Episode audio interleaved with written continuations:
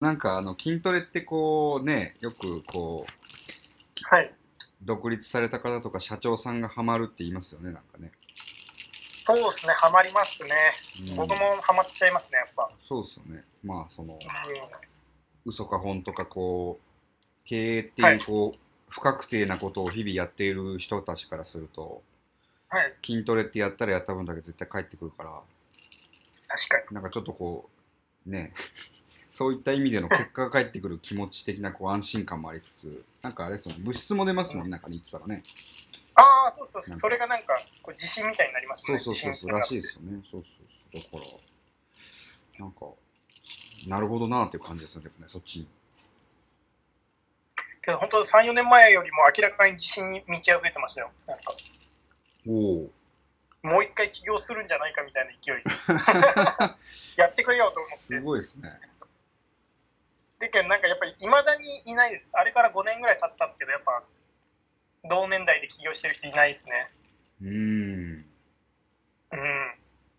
まあ、なかなか、いないですねうんいないないっすかね。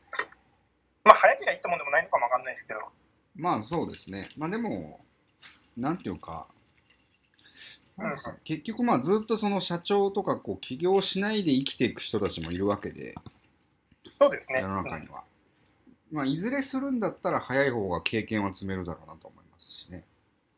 確かにうん全然違いますからね、なんか雇われとやっぱり経営自営業っていうか経営者はそうですねそういう意味ではねなんか早くこう自分でうんうん成功するしないは別としてやるっていうのはすごくそうですねもうリスクを取って攻めるって感じなんですかね、うんいいと思いますけどねでもやっぱり最近の人たちってあんまりねリスクを取ることをしないですからね、しないですね、うん、景気も悪いというまあかまあ、僕みたいにリスク取りすぎて借金がななったりする人もいますけどねそれをムネさんがどこまでリスクと考えてたかっていうのもありますけどなんかねまあけどいまだにリスクだと思ってないんですよそうですね、借金別に借ってい金う。が3正確な数字は多分3500ぐらいあるはずなんですよ。うん。うん。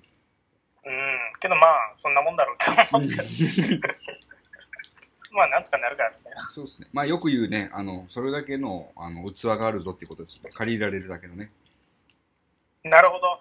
そういう感じで見れますね、確かに。そうです、そうです。僕なんか3500万なんか借りれないと思いますからね。